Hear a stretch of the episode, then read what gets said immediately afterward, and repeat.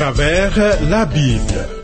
Une série d'enseignements tirés de la Bible préparée par le docteur Vernon Maggie du ministère Through the Bible, produit par Trans World Radio. Réalisation Abdoulaye Sango, présentation Marcel Mondiou-Do. Bonne écoute à tous.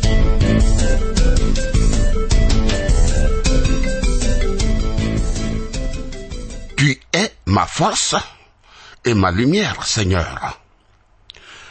Près de toi, je n'ai pas peur. Ton bâton et ta houlette me rassurent. Ma sécurité est garantie grâce à ta présence et à ton pouvoir insondable.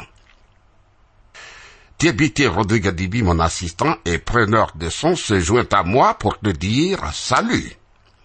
Que le Dieu de paix, pendant ces instants que nous passons ensemble, nous comble davantage de ses bienfaits.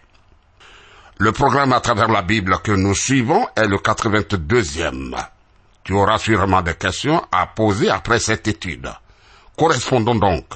Voici nos points de contact à cet effet.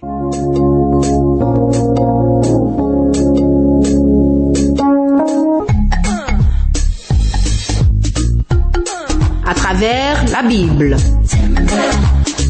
À travers la Bible sur TWR. Vos commentaires et vos réflexions nous intéressent.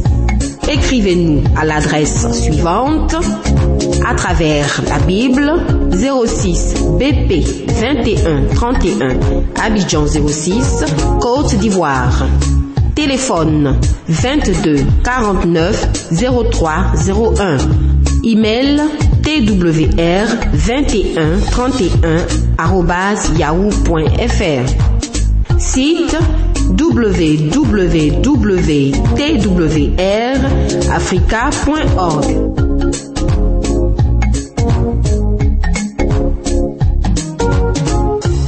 Le douzième chapitre de Matthieu, que nous avons abordé dans le 81e programme, a pour thème le conflit et la rupture de Jésus avec les conducteurs religieux.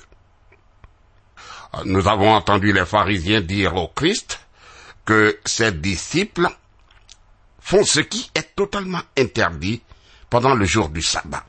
Ils ont osé arracher les épis de blé, ce qui est un travail, pour les manger. Or, il n'est pas permis de travailler. Alors, suivons la réponse du Seigneur. Matthieu chapitre 12, verset 3. Jésus leur répondit, N'avez-vous pas lu ce que fit David lorsqu'il eut fait, lui et ceux qui étaient avec lui? Comment il entra dans la maison de Dieu et mangea les pains de proposition qu'il ne lui était pas permis de manger, non plus qu'à ceux qui étaient avec lui et qui étaient réservés aux sacrificateurs seuls Ou n'avez-vous pas lu dans la loi que les jours de sabbat, les sacrificateurs violent le sabbat dans le temple sans se rendre coupables Voilà. Jésus justifie l'autorisation donnée à ses disciples en se référant à la parole de Dieu. Il fait allusion à deux faits. Premièrement, les compagnons de David, qui ont été autorisés à manger les pains de proposition dans le tabernacle lorsqu'ils suivaient David, le futur roi rejeté par Saül. Et deuxièmement, les sacrificateurs qui étaient autorisés à travailler le jour du sabbat. Il dit, Matthieu chapitre 12, verset 6, Or, je vous le dis, il y a ici quelque chose de plus grand que le temple.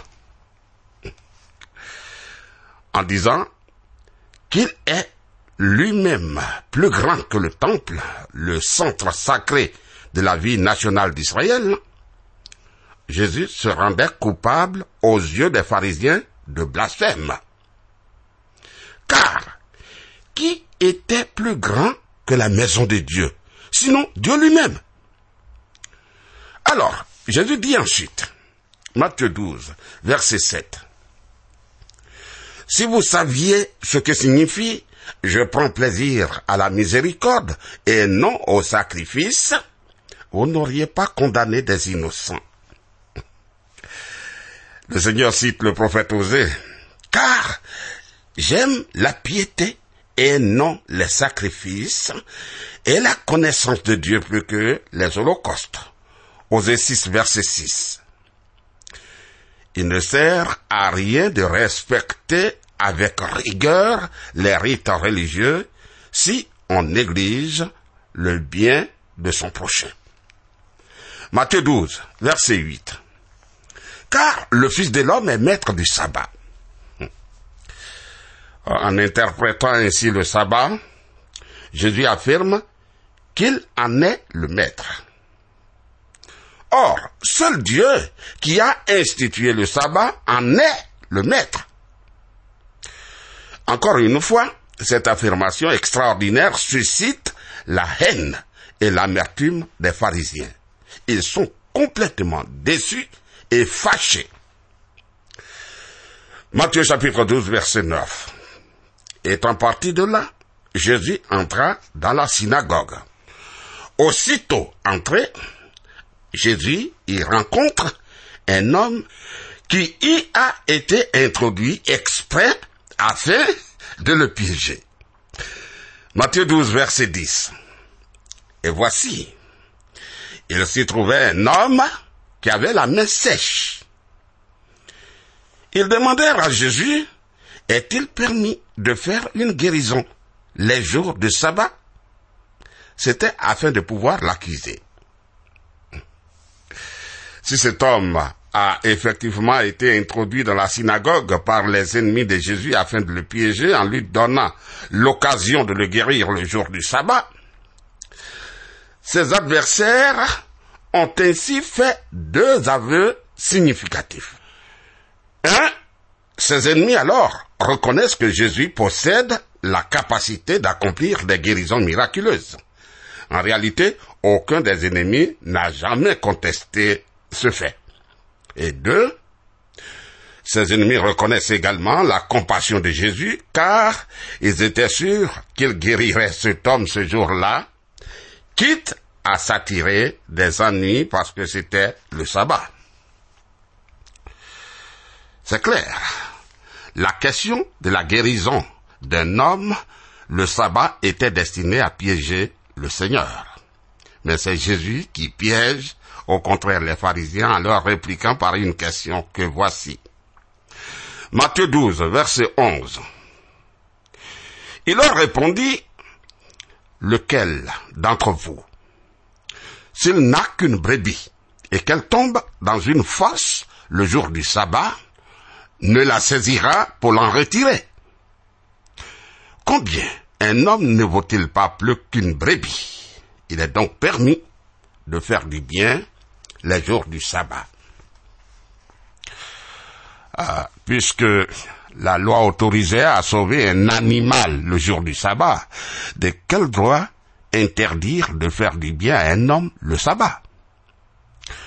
Pendant que les pharisiens s'interrogèrent pour trouver une réponse, Jésus passe sans tarder à l'action. Suivant, Matthieu chapitre 12, verset 13. Alors, il dit à l'homme, étends ta main. Il l'étendit et elle devint saine comme l'autre. Ah, ami, Jésus a-t-il désobéi ainsi à la loi du sabbat? Qu'en penses-tu? Moi, j'affirme que non. Les pharisiens disent quoi? Quoi? Il a osé guérir pendant le sabbat? Alors, ils complotent la mort de Jésus. Matthieu 12, verset 14. Les pharisiens sortirent et ils se consultèrent sur les moyens de le faire périr. Oh, voici le moment de la rupture entre les chefs religieux et Jésus, le moment où pour la première fois, ils prennent la décision de le détruire. Jusqu'à ce moment-là, ces gens s'étaient montrés plutôt sympathisants dans le but de profiter eux-mêmes de la popularité de Jésus. Mais lorsque Jésus s'est déclaré en désaccord avec eux sur la question du sabbat, le conflit a éclaté et désormais ils vont le poursuivre sans relâche jusqu'à la croix. Oui. Ils l'auraient volontiers arrêté dès ce moment-là s'ils n'avaient pas eu peur de la foule. Matthieu 12, verset 15. Mais Jésus, l'ayant su, s'éloigna de ce lieu. Une grande foule le suivit. Il guérit tous les malades. Ah. Sachant que ce n'était pas encore son heure de mourir. Jésus se retire, mais la foule le suit. Encore une fois, Jésus guérit tant de personnes qu'il était impossible de l'ignorer et tout le monde prend position, soit en faveur de lui, ou soit contre lui. Aujourd'hui, Jésus est encore une personne très controversée. Ses ennemis continuent de faire paraître des livres, des films, des émissions diffusées, des débats et des pièces de théâtre diffamatoires à son sujet. Alors, nous devons prendre position. Nous sommes soit ses amis, soit ses ennemis. Ainsi, il est soit notre sauveur, soit notre juge. Jésus guérit une foule de malades. Matthieu 12, verset 16. Et il leur recommanda sévèrement de ne pas le faire connaître. Tu vois, le Seigneur n'a jamais cherché à faire des miracles pour épater, pour ébahir la foule, mais pour prouver qu'il est le Messie. Une fois rejeté, il a poursuivi son chemin jusqu'à la croix afin de devenir le sauveur du monde. Ces miracles attiraient de telles foules qu'il avait du mal à enseigner la parole de Dieu comme il le désirait. Matthieu 12, versets 17 à 21 afin que s'accomplisse ce qui avait été annoncé par Ésaïe le prophète.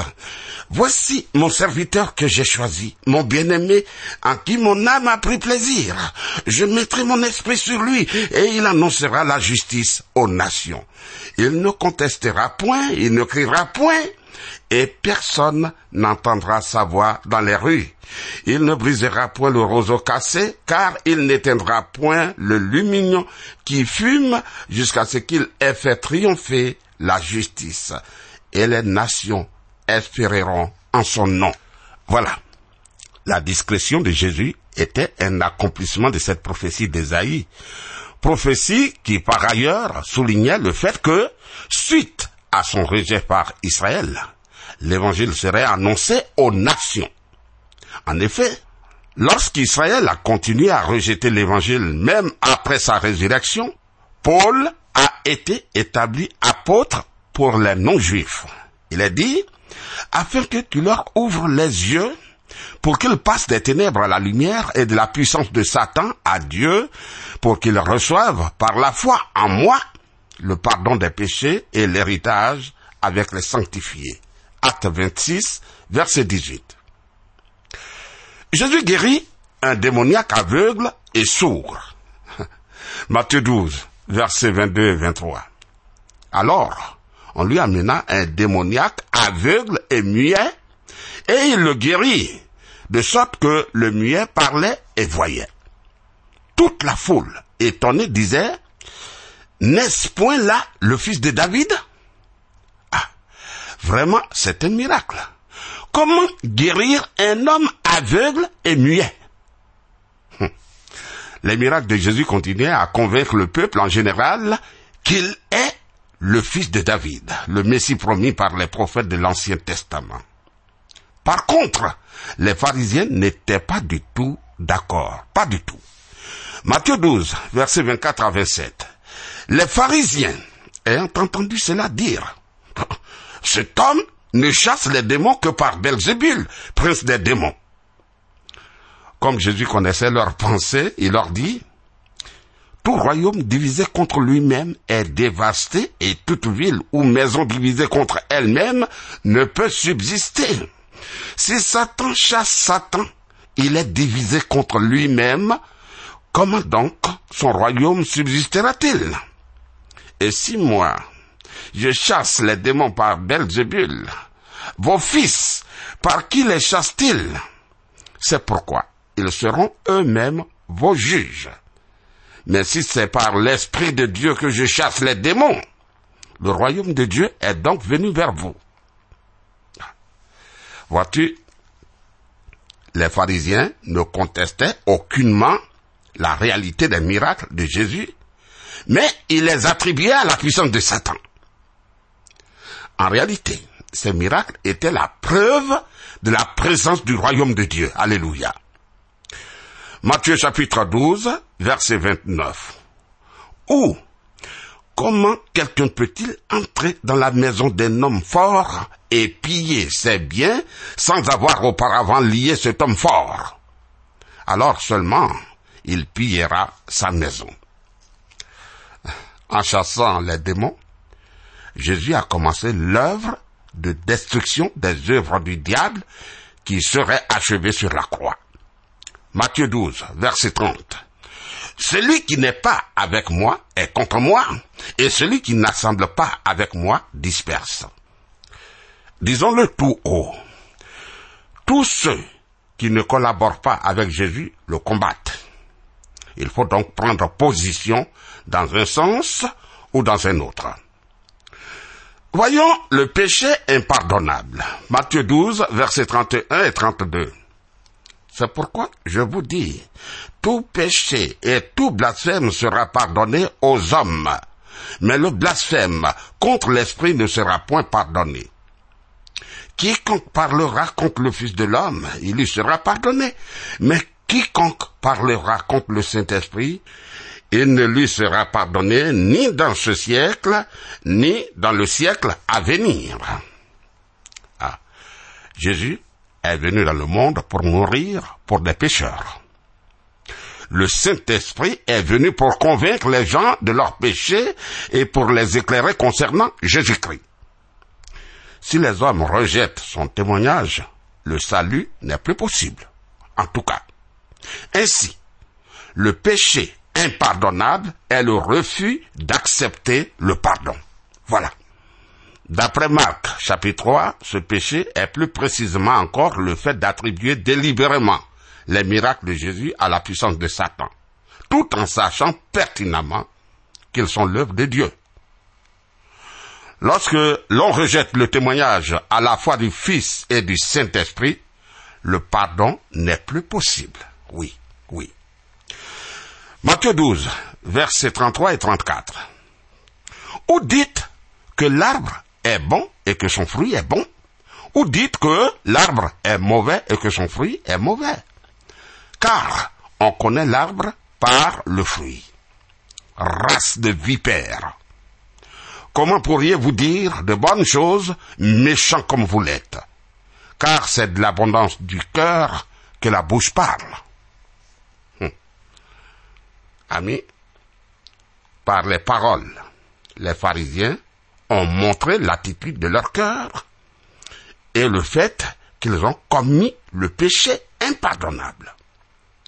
La rupture avec Jésus est devenue irréparable. Matthieu 12, versets 35 à 37. L'homme bon tire de bonnes choses de son bon trésor, et l'homme méchant tire de mauvaises choses de son mauvais trésor. Je vous le dis, au jour du jugement, les hommes rendront compte de toute parole vaine qu'ils auront proférée. Car par tes paroles tu seras justifié, et par tes paroles tu seras condamné. Ah, nous aussi, nous serons jugés selon nos paroles, amis. Nous serons jugés selon nos paroles dans la mesure où nos paroles sont l'image des pensées de nos cœurs. Les scribes et les pharisiens demandent un signe. Matthieu 12, verset 38. Alors, quelques-uns des scribes et des pharisiens prirent la parole et dirent, Maître, nous voudrions te voir faire un miracle. Vois-tu, ces gens font preuve encore de ruse afin de paraître prêts à écouter Jésus s'il leur donnait un signe. En réalité, ils cherchent encore là à lui tendre un piège. Matthieu chapitre 12, verset 39. Il leur répondit, une génération méchante et adultère demande un miracle. Il ne lui sera donné d'autre miracle que celui du prophète Jonas. Ah, Jésus leur a refusé tout signe, sinon celui de Jonas, qui est ressuscité après avoir passé trois jours dans le ventre du grand poisson, figure de la résurrection de Christ. Matthieu 12, versets 40 et 41. Car, de même que Jonas fut trois jours et trois nuits dans le ventre d'un grand poisson, de même le Fils de l'homme sera trois jours et trois nuits dans le sein de la terre. Les hommes de Ninive se lèveront au jour du jugement avec cette génération et la condamneront parce qu'ils se repentirent à la prédication de Jonas.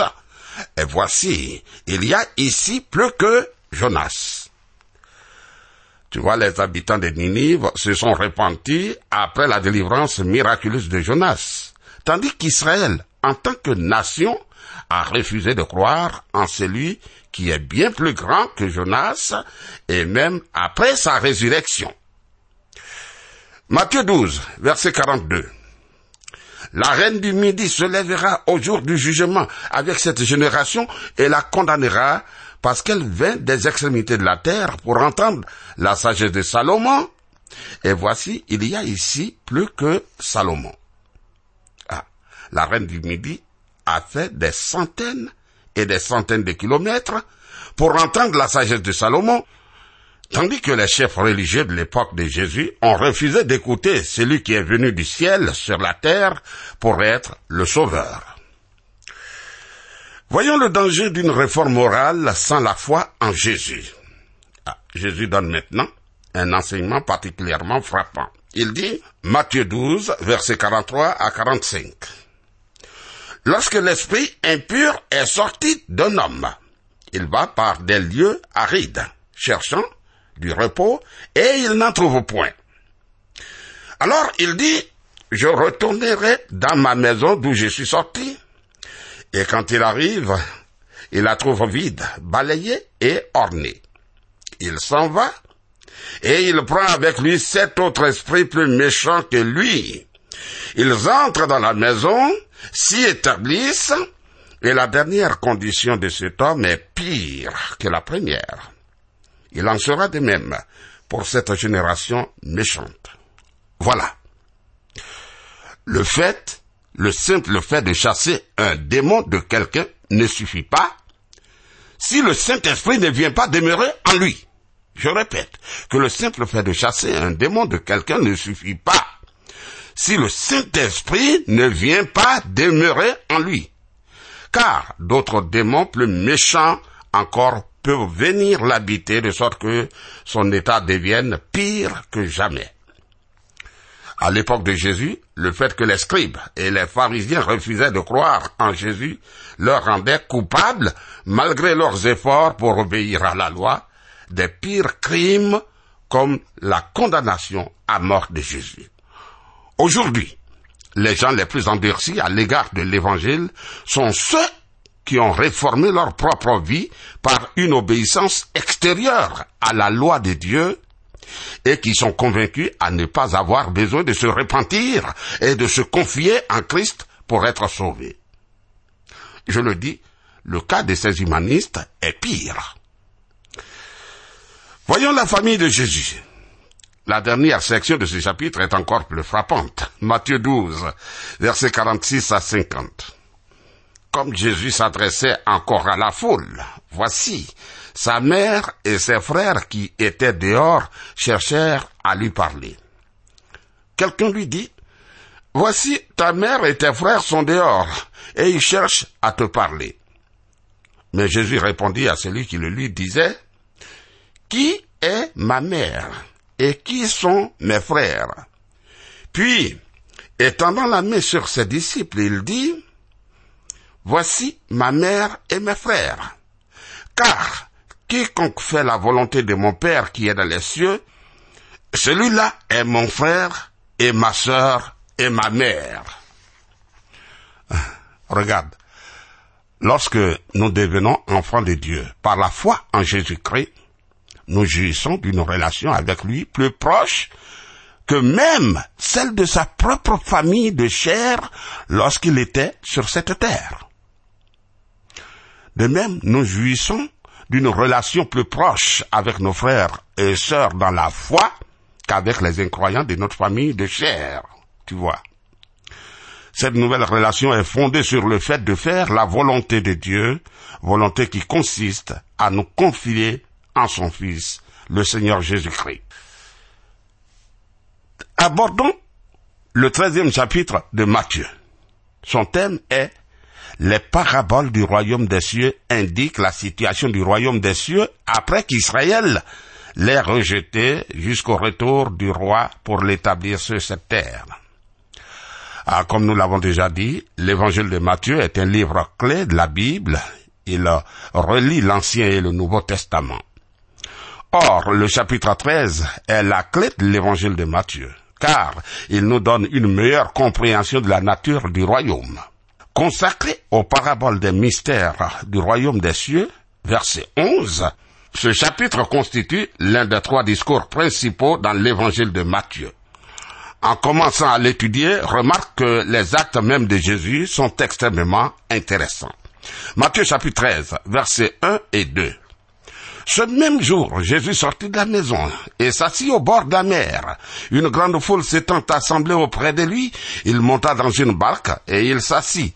Toute la foule se tenait sur le rivage. Remarque ici le symbolisme. Ce même jour, Jésus sortit de la maison. Image de la maison d'Israël et s'assit au bord de la mer. Image des nations païennes, symbolisme utilisé ailleurs dans l'écriture.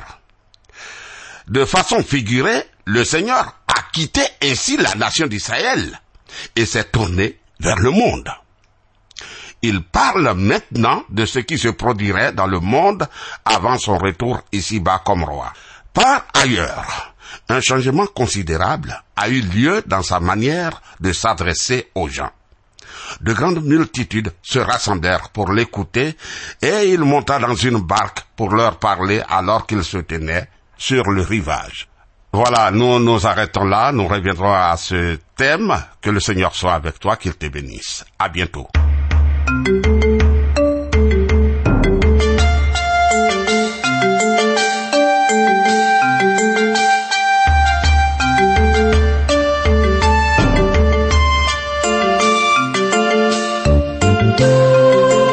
venez de suivre le programme À travers la Bible, un enseignement du docteur Vernon Magui du ministère Through the Bible, une production de Trans World Radio.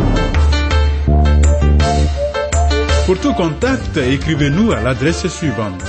À travers la Bible, 06, boîte postale 2131, Abidjan 06, Côte d'Ivoire.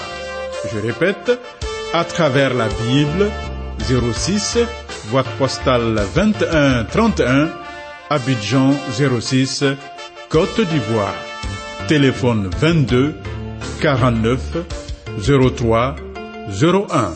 Je dis bien 22 49 03 01. Que Dieu vous bénisse.